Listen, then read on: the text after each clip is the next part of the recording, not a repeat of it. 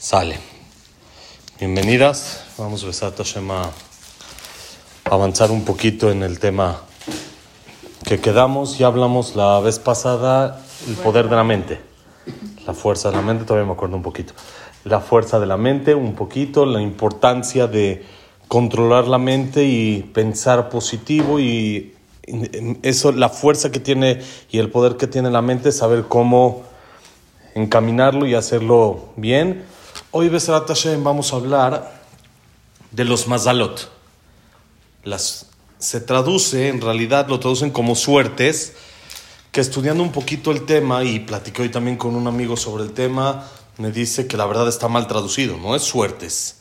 Mazal, según como trae uno de los comentaristas en la Mishnah, es más como conductos, canales y cosas que tiene la persona que, como herramientas, como cosas de que tiene la persona que le dieron para con eso manejarse y hacer lo que tiene que hacer.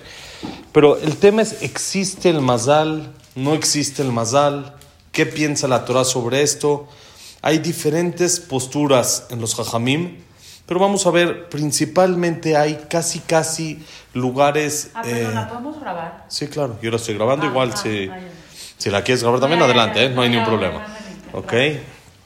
Este, diferentes midrashim o gemarot, o hasta encontré un pasuk en el que se nota que sí existe el mazal. Vamos a explicar un poquito estos lugares y vamos a ver qué nos llevamos para nosotros y qué hacemos con esto, qué más nos da a nosotros.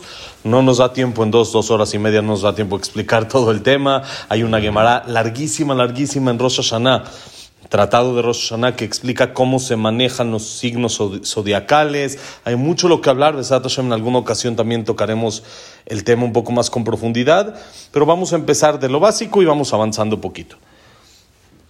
El, el Midrash dice que Abraham, Abraham, no Abraham, cuando era Abraham, no podía tener hijos.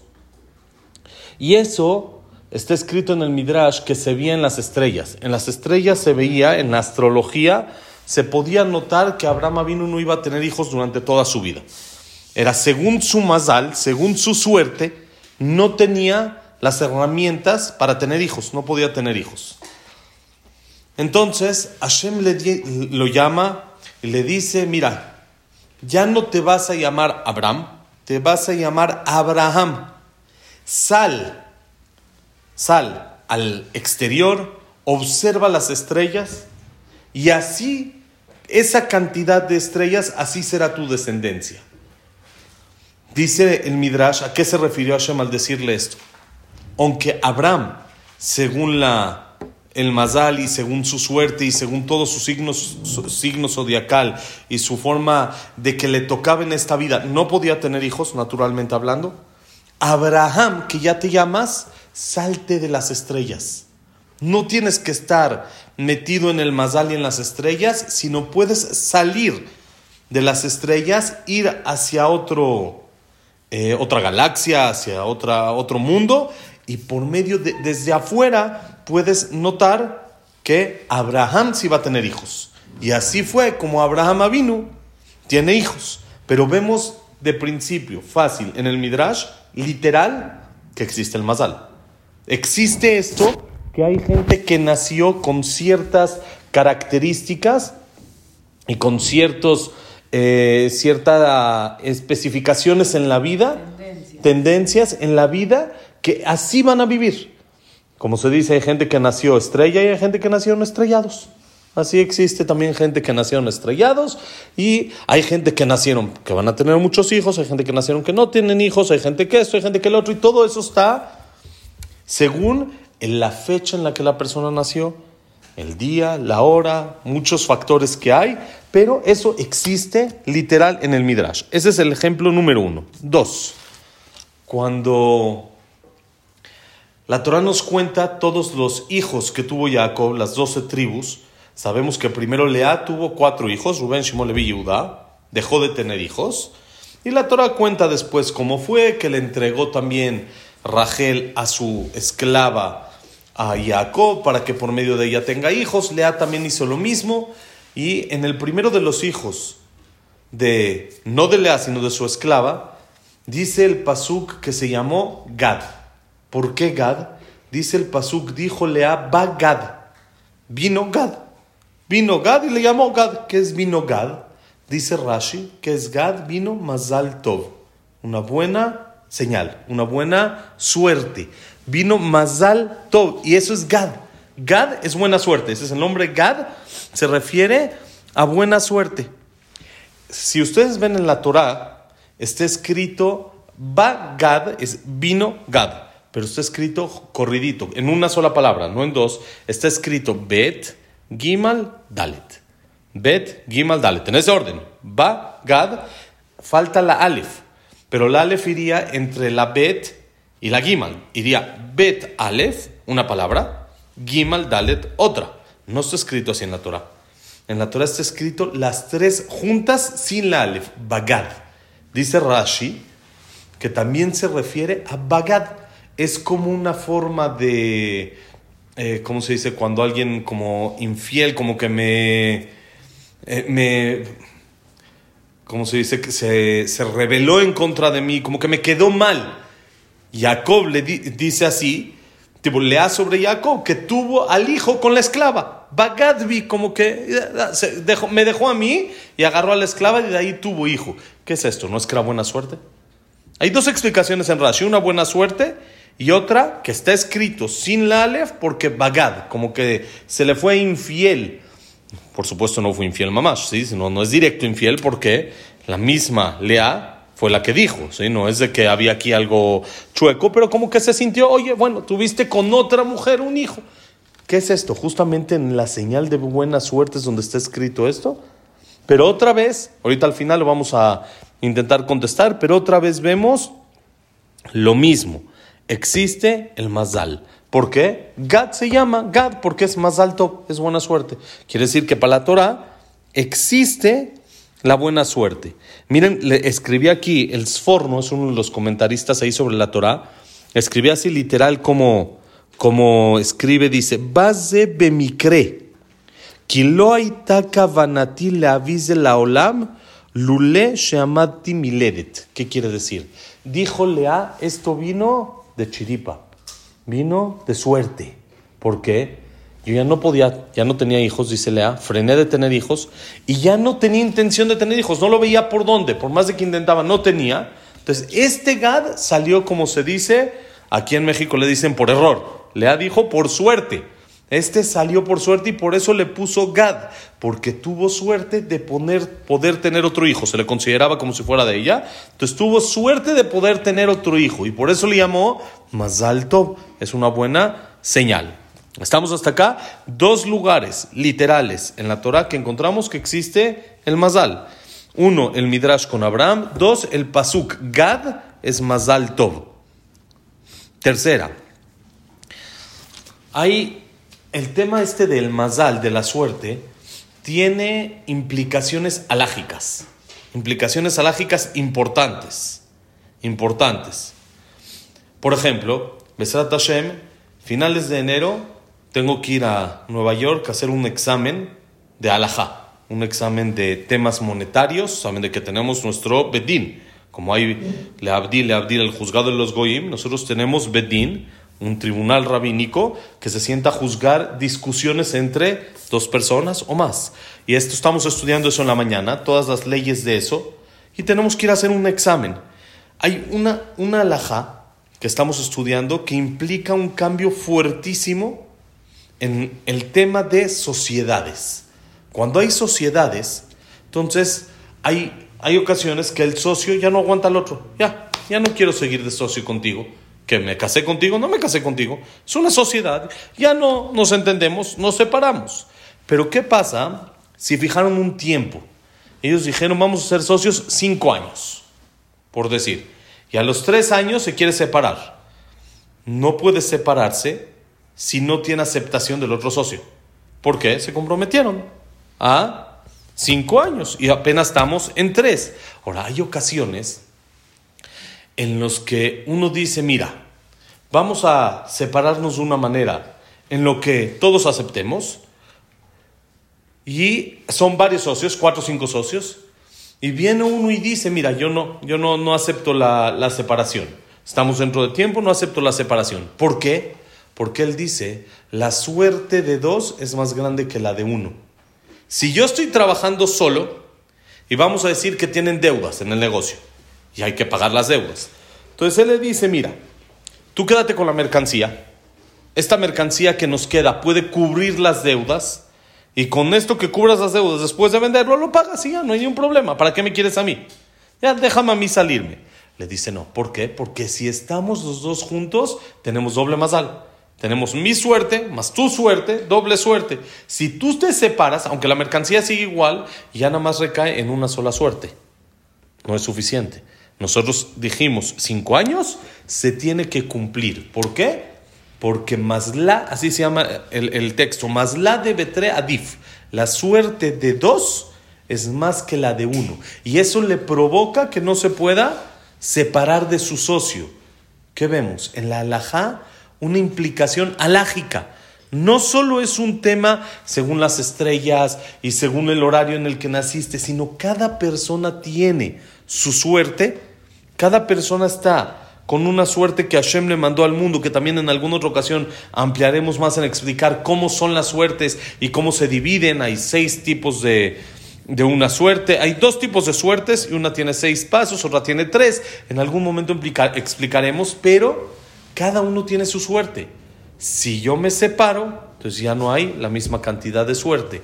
Implicación alágica a la suerte. Entonces existe otra vez la suerte según la Torah. Existen los mazalot según lo que nacimos, según la fecha, lo que le llaman los horóscopos, por supuesto.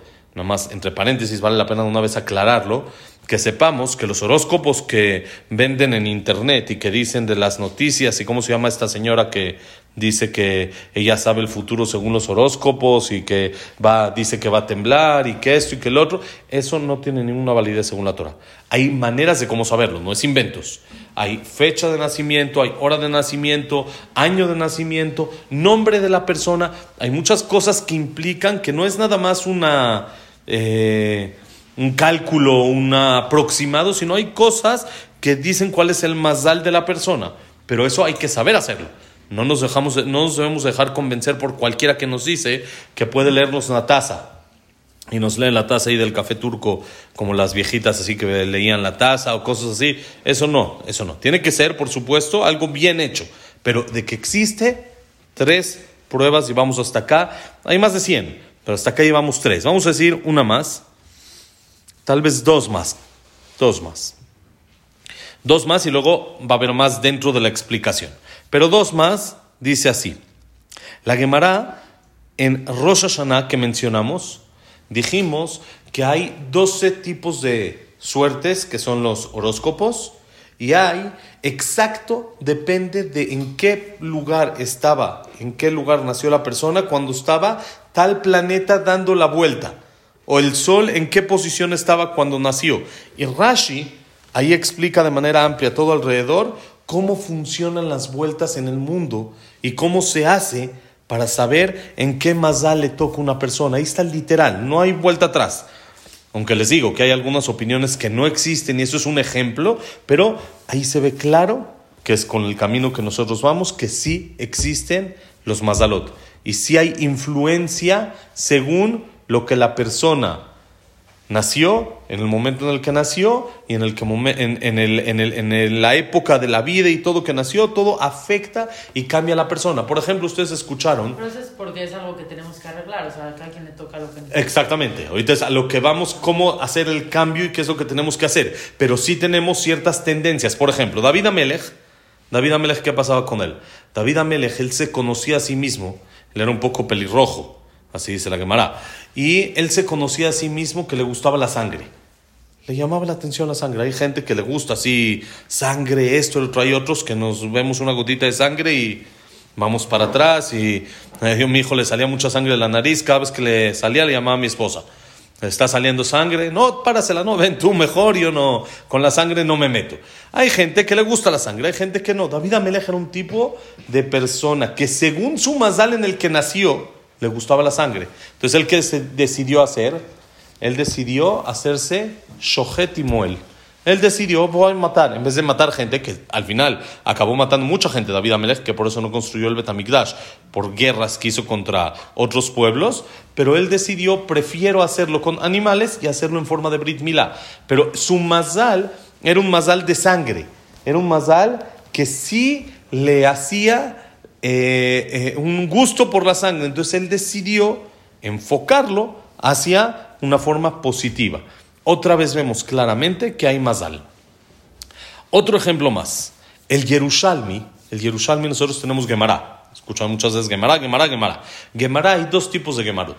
La Gemara se hizo después de la destrucción del segundo Betamikdash. Eh, sí, de la destrucción del segundo Betamikdash, del segundo Betamikdash, en la época de, posterior a Rabbi y todo esto. Entonces fue cuando fue el exilio, cuando se fueron los Yudim de Israel a Babel. Y un grupo de Yehudim sí se quedaron en Jerusalén, se quedaron en Israel. Entonces había dos Gemarot, la Gemara que nosotros estudiamos, la normal, la clásica que siempre que ustedes escuchan que dice la Gemara es Babli, es la de Babilonia, la del exilio, y la otra es Yerushalmi, no es tan conocido porque se estudia menos, pero hay ahí una Gemara muy interesante, le tomé aquí una foto para leérselas de manera literal como dice, miren qué interesante. Dice la Gemara, aquí. segundo. Esta Gemara la trae el Admur de Lubavitch en una de las explicaciones que él tiene en su libro Ratz Katsevi. La Gemara en Jerusalén dice así: Amalek, Kovshanaya. Amalek era brujo, usaba mucho brujería. Dice: Maya Ose, ¿qué hacía? Ayama Amid, Adam,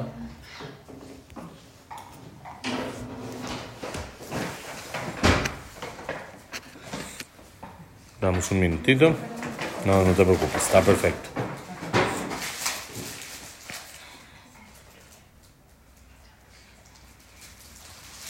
Ok. No, está perfecto, no hay ningún problema. Bienvenida. Ok, estamos hablando un poquito para meter en tema, estamos hablando de los mazalot. Ya comprobamos cuatro pruebas vale la pena que después lo escuches ahí en la grabación, de que el Mazal para el pueblo de Israel existe, el natural Mazal existe, estamos dando una quinta prueba. El tratado, la Gemara en Yerushalmi dice así, dice que Amalek era brujo. ¿Qué hacía? Cuando quería salir a la guerra, dice, Ayama Amid Adam Beyom Shelo. Miren qué hacía este Amalek. Amalek, cuando quería hacer una guerra, buscaba soldados que el día que era la guerra sea su cumpleaños. ¿Por qué? Dice la Gemara, Lomar, lo bimeradam nofel beyom shelo, como una señal diciendo, cuando es el cumpleaños de la persona, tiene buena suerte. Su suerte está elevada. Entonces no va a caer. Es difícil matarlo en el día de su cumpleaños. Entonces conviene mandarlo en el día que él está dominando sobre su mazal y su mazal está elevado y así tenemos más posibilidades de ganar. Cuando Moshe Rabbenu escuchó esto en la guerra con Amalek, dice la Gemara y en el Jerusalén, ¿qué hizo? Más a Moshe y mazalot. ¿Qué hizo Moshe?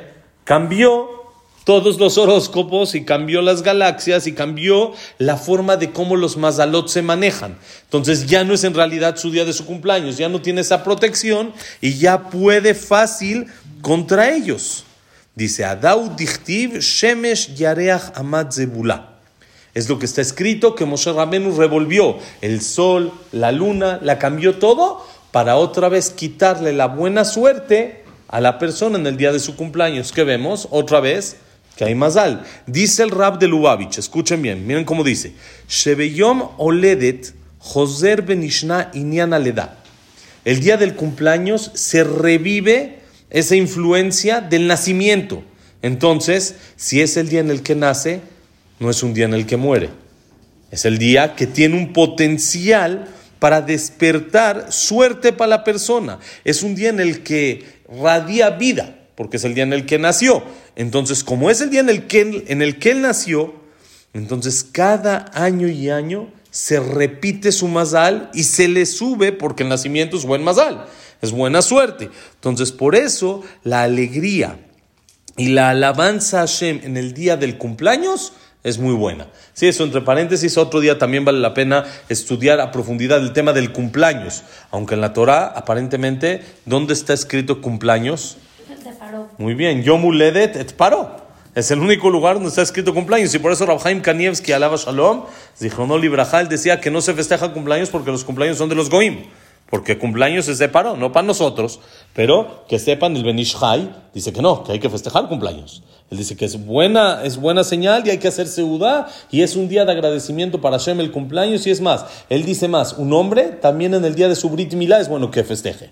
El día de su Brit Milá por lo mismo, como que se despierta otra vez el mazal, esa suerte que hay sobre ese día, eso despierta que vemos otra vez una fuente exacta en el Yerushalmi, en la Gemara, que existe el mazal. Y el día del cumpleaños es un buen mazal para la persona. Y por eso los Amalek decidieron mandar a gente el día de su cumpleaños a la guerra. ¿Y qué hizo Moshe? Se los revolvió todo y le cambió todo el mazal para que así no funcione. Pero si no, se ve que sí serviría. Aunque hay quien quiere quitar esta prueba y decir que no es válida porque eso era Goim, y hay quien quiere decir que para los Yehudim no hay mazal, pero hay muchos Jajamim que de aquí aprenden que sí hay mazal para el pueblo de Israel. Y dice eh, Rabzado Akoen Milublin, es otro de los Jajamim, cuando trae este Yerushalmi, él explica la, la frase que dice, miren la frase, Beyom Sheadam Nolad Ubetokef Mazalo. El día que la persona nació, que es decir, su cumpleaños, es cuando tiene más fuerza su mazal. Es cuando su mazal está en lo más elevado que puede ser. ¿Ok? Ah, muy bien, muy bien. Ojalá nos dé tiempo. Vamos a intentar llegar también a Moshe que nació y murió el mismo día. Y vamos a ver qué tiene que ver con Gad, que de ahí viene el Mazal. Vamos a intentar armar el rompecabezas despacito. Muy buena pregunta. Ok, entonces ya tenemos cinco, cinco claves mínimo. Les digo, hay más de 100 fuentes de que existe el Mazal para el pueblo de Israel.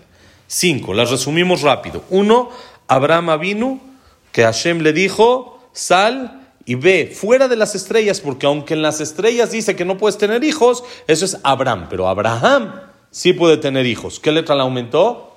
La Hei. Pónganlo en la congeladora también. Dos, segunda prueba. ¿Qué dijimos? Va Gad. Vino Gad. Vino Mazal Tov. Dice Rashi. Es buena señal. Cuando nació Gad. Otra vez vemos que hay Mazal para el pueblo de Israel. Tres, dijimos que esto tiene implicaciones alágicas. En el caso de los socios, uno le puede decir al otro que no acepta la separación, ya que la suerte de dos es más grande que la de una. Cuatro, la Gemara en el Tratado de Rosh Hashanah, en Babli, en la Gemara que explica todos los Mazalot, cómo funcionan y cómo son de manera exacta y cómo dan la vuelta al mundo de forma literal. Y cinco, el Yerushalmi este, que platicamos lo que hacía Malek, que con brujería quería hacer que por medio del cumpleaños los soldados tengan buena suerte y así el pueblo de Israel no pueda contra ellos, hasta que Moshe le tuvo que revolver los mazalot. Vemos claramente cinco pruebas que hay mazal. Existe los horóscopos, existe la suerte, existe todo esto. El judaísmo no está en contra de esto, nada más hay que saber nada más cómo es la realidad, cómo se usan y cómo son, no son de películas, sino son reales, existen, nada más hay que saber bien cómo funcionan. Ok, dijimos, vamos a intentar explicar un poquito el tema de Gad. ¿Por qué me enfoqué mucho en el tema de Gad? El tema de Gad es un pasuk literal.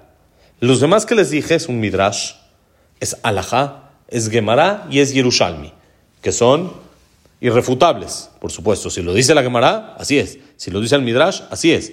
Pero esto tenemos un pasuk literal, que el pasuk dice, va Gad, vino la buena suerte. Entonces vemos en la Torah que existe la buena suerte de manera literal. Entonces vamos a ampliar un poquito el tema con lo que dice sobre Gad. La Gemara en el Tratado de Shabbat, por eso les decía que vamos a decir más pruebas de que sí existe el Mazal dentro de la explicación y la respuesta. La Gemara en el Tratado de Shabbat dice, en Mazal le Israel. El pueblo de Israel no tiene suerte. Estamos nosotros sobre la suerte. Israel le mala mina Mazal. Aunque en las estrellas diga algo, y aunque según el horóscopo dice algo, el pueblo de Israel no se guía con eso y no se maneja con eso. Eso aparentemente es contradictorio a todo lo que acabamos de ver.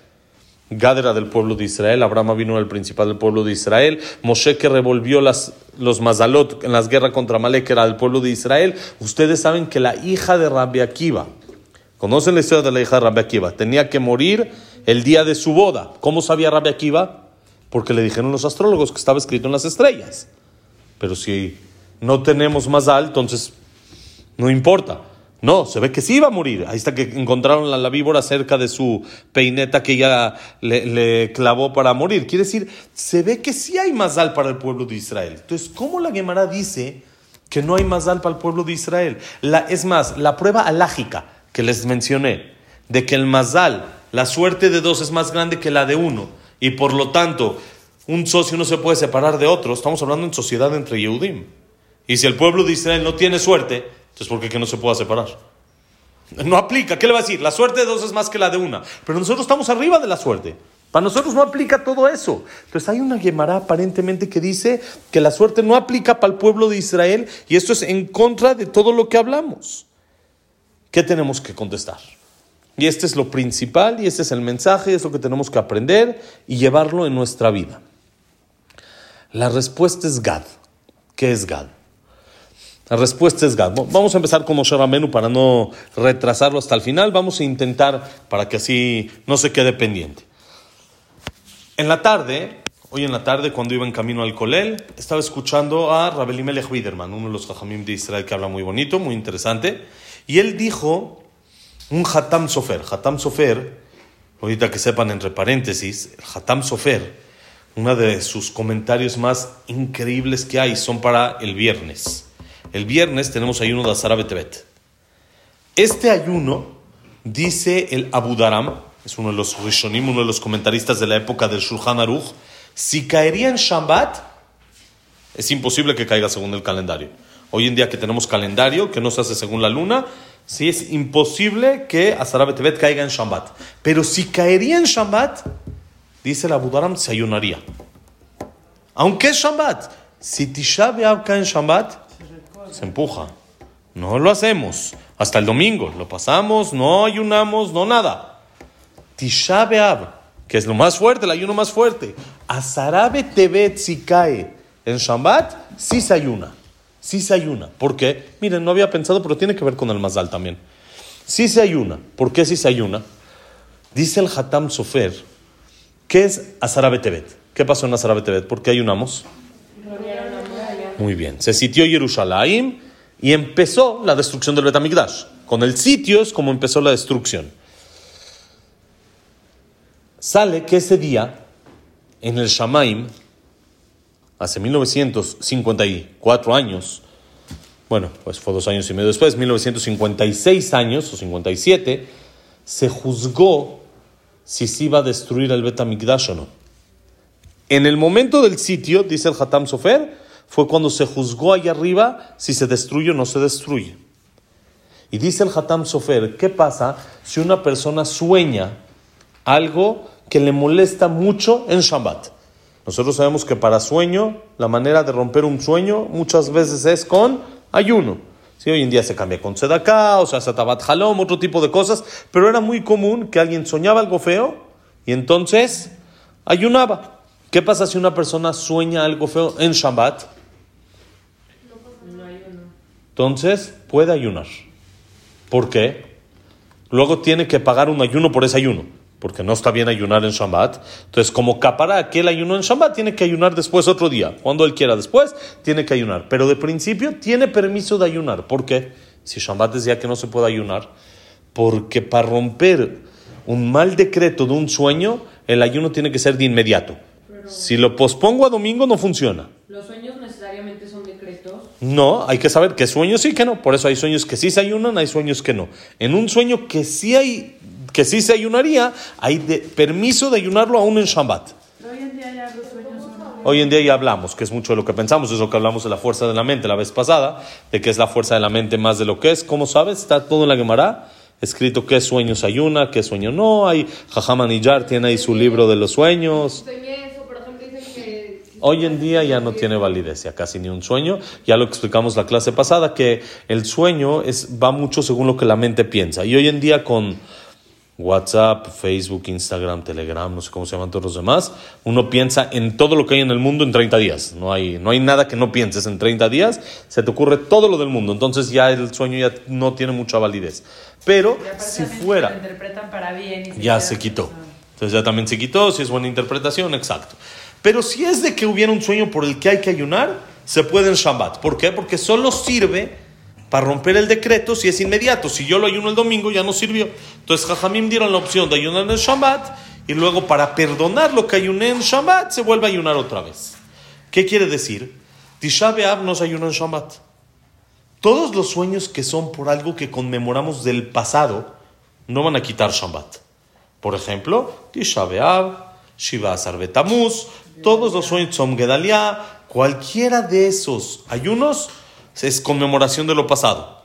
Entonces no se ayunan en Shabbat. Pero, dice el Hatam Sofer, el ayuno de Asara Betebet, ¿saben qué pasa? El viernes se van a sentar ahí arriba en el Shamaim, en el Bedín, en el juicio, y van a juzgar si este año se construye el Betamikdash o no. Entonces es un ayuno no para pasado, es un ayuno para futuro. Es igual que el ayuno de los sueños.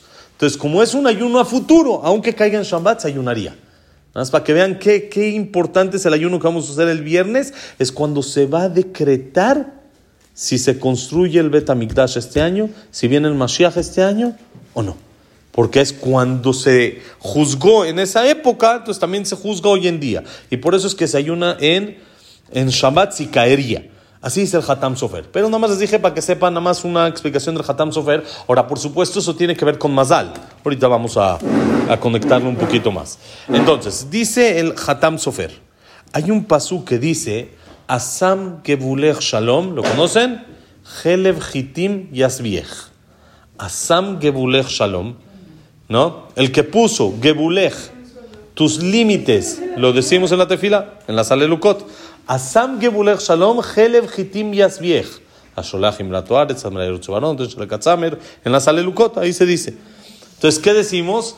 Mañana date cuenta cuando digas tefila, va a ser como si lo conoces. Asam Gebulech Shalom, el que marca, el que pone sus límites, la paz. Estamos hablando de una persona inteligente. Dice el Hatam Sofer, existe un momento en el que el inteligente se hace tonto. ¿Cuándo? Asam Gebulech pone sus límites, shalom, para hacer la paz. Estoy dispuesto a hacer tonterías con tal de no provocar pleitos. Si hay discusiones, si hay pleitos, si hay algo que... Pero tienes razón, te hicieron algo, no importa. Te van a decir, ay, qué tonto, ¿cómo te dejaste? Tonto, qué bueno. Mi límite de mi inteligencia llega hasta el shalom, hasta la paz. Si yo paso ese límite, entonces ya me vuelvo tonto y ya no me interesa, estoy dispuesto a hacer tonterías con tal de que se mantenga la paz. ¿Cómo sigue el pasuk? Asam Gebulech Shalom, el que pone sus límites en la paz, Helev Hitim Yasbiech, el grosor, el Helev, la grasa, el grosor de Hitim de los trigos, Yasbiech, lo van a saciar. Quiere decir, dice el Hatam Sofer, Hashem le da a la persona riqueza. El que se hace tonto por paz, Hashem le da a él riqueza. Pregunta el Hatam Sofer. Hay tres cosas que están escrito literal, también es otra prueba del Mazal. Tres cosas que están escrito que el, no dependen desde Juyot, no dependen de buenas acciones, sino dependen de Mazal. ¿Saben cuáles son? Bane, Haye y Mezone. Bane, hijos. No depende desde Juyot. Depende, hay gente que tiene, hay gente que no. Hazonish tenía muchísimos de Juyot, no tuvo hijos. Haye, la vida.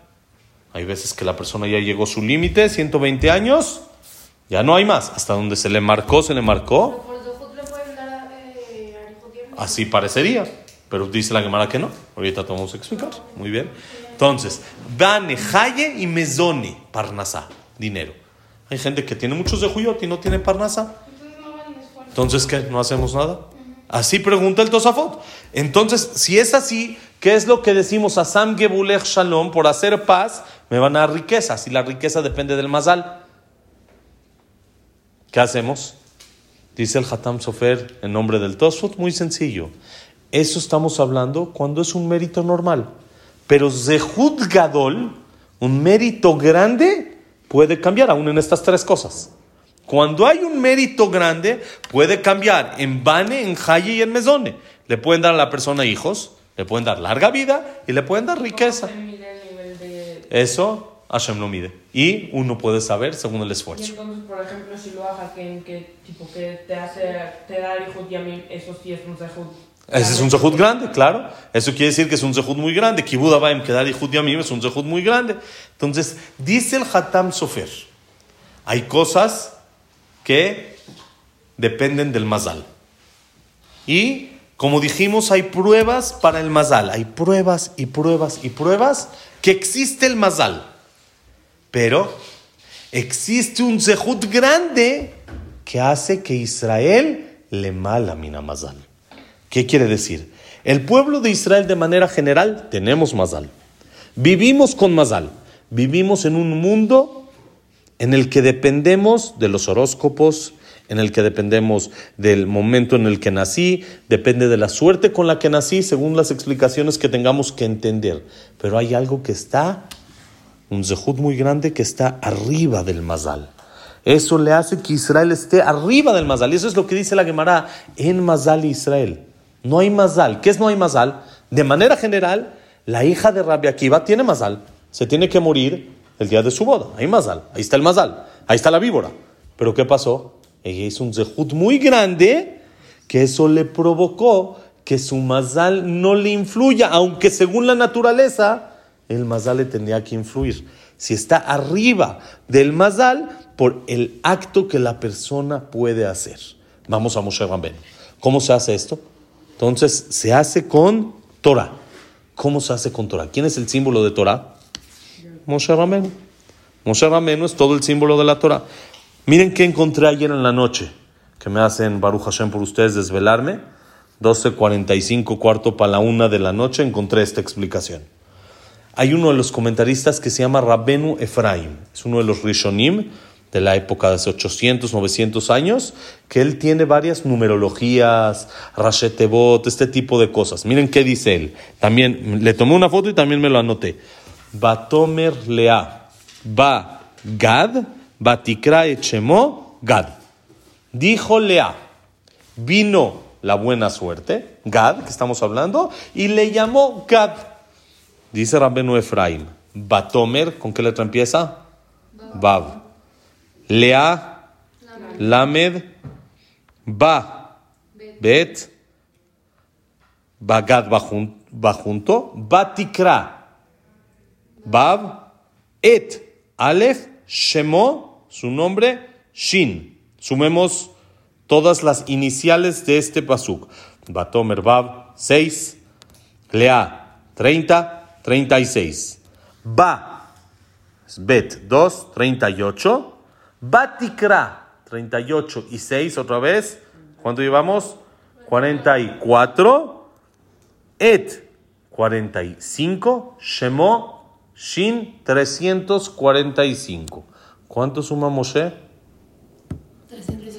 345. Mem 40. Shin 300. He 5. 345. Dice Rabenu Efraim. Batikra Echemo Gad. Suma Moshe. Porque Moshe nació y murió el 7 de Adar. ¿Qué tiene que ver? ¿Cuánto suma Gad? No.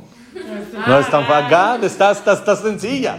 Gad Gimal 3, Daled 4, 4 y 3, 7. Se las puse fácil. ¿Qué día? 7 de Adar. Que nació y murió Moshe Ramenu. Así dice Ramenu Efraim y yo me estaba volviendo loco. ¿Qué quiere de mí? ¿Qué tiene que ver Moshe Ramenu ahorita con Gad? Según lo que acabamos de decir, está perfecto. Está explicado. Y dijo Lea, vino Gad, vino la buena suerte. Entonces hay suerte para el pueblo de Israel. Entonces, si hay suerte o no hay suerte, dijimos que Israel le mala mina mazal. La regla es hay suerte, pero si hay Moshe Rabenu, si hay Torah, esa suerte se acabó. El 7 de Adar, que nació y murió Moshe Rabenu, me enseñó que él no tiene suerte. Nació el mismo día que murió, porque para él no hay suerte.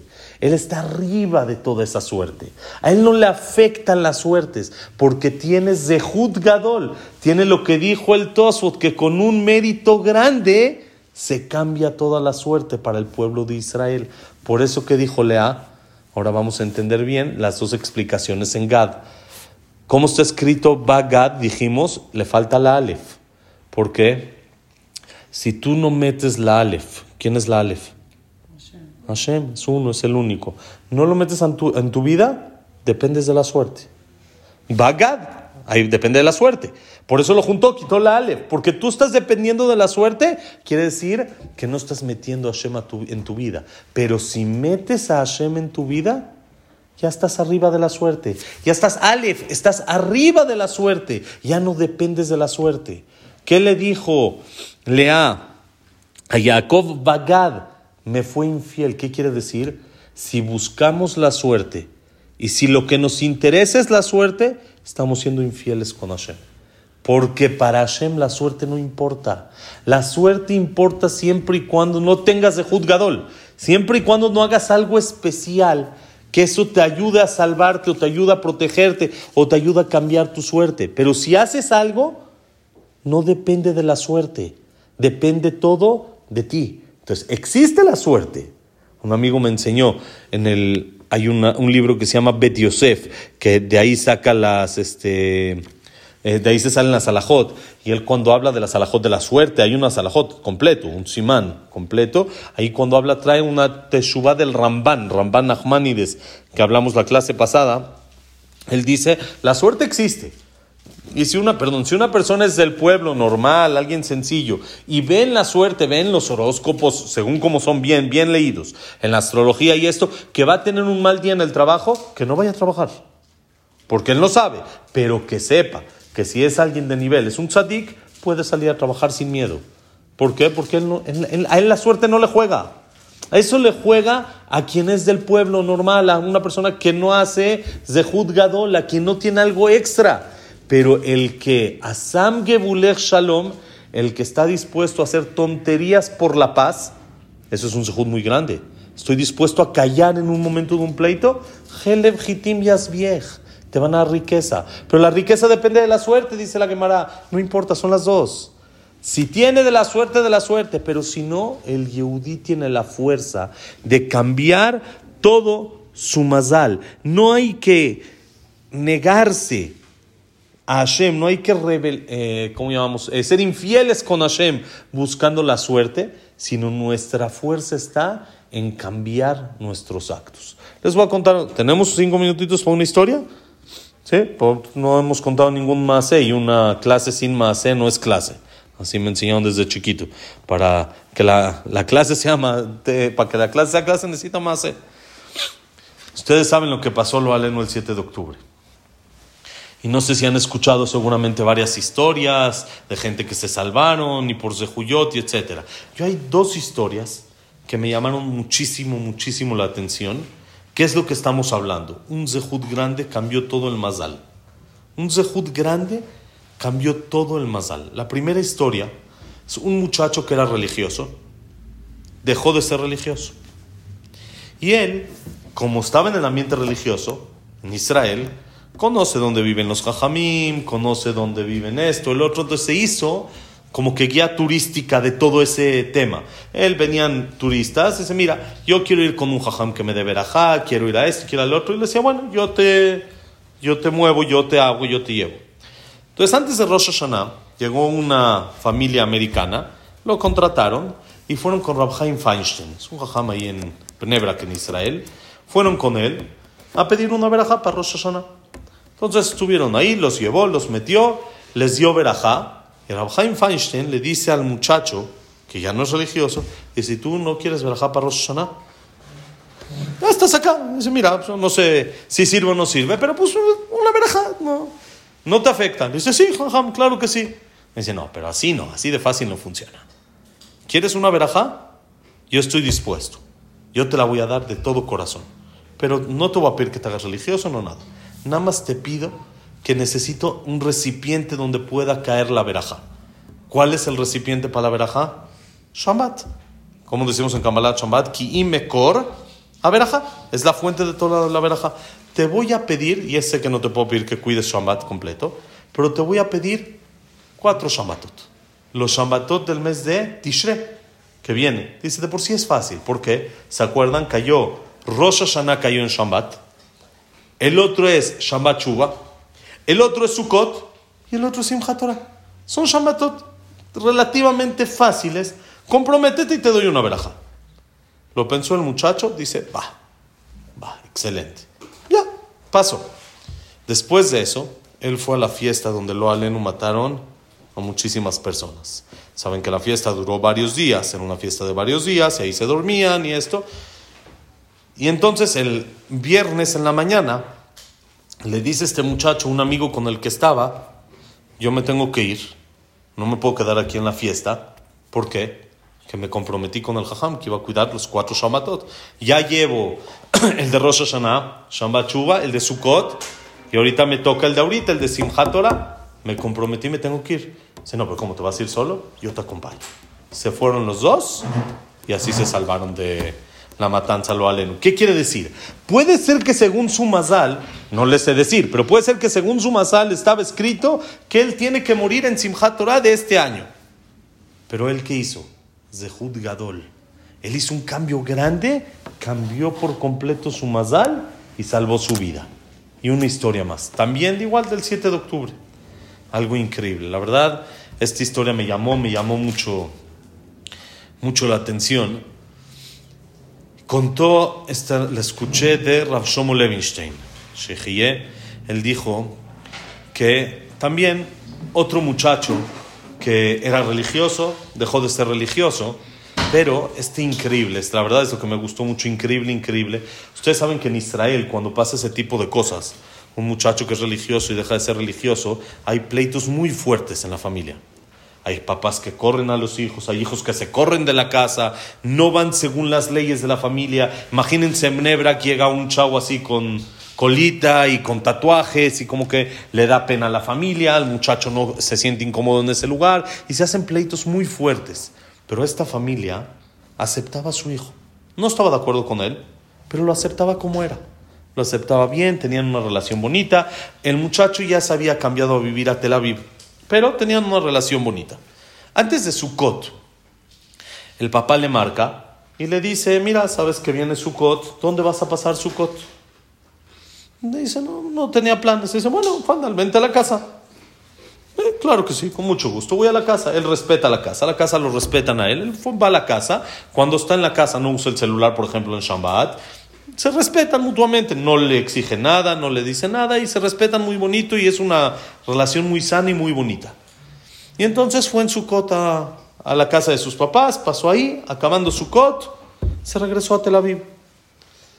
Antes de Simchat Torah, en Jolamuet, dos tres días antes de Simchat Torah, le marca el papá y le dice, ¿dónde vas a estar en Simchat Torah?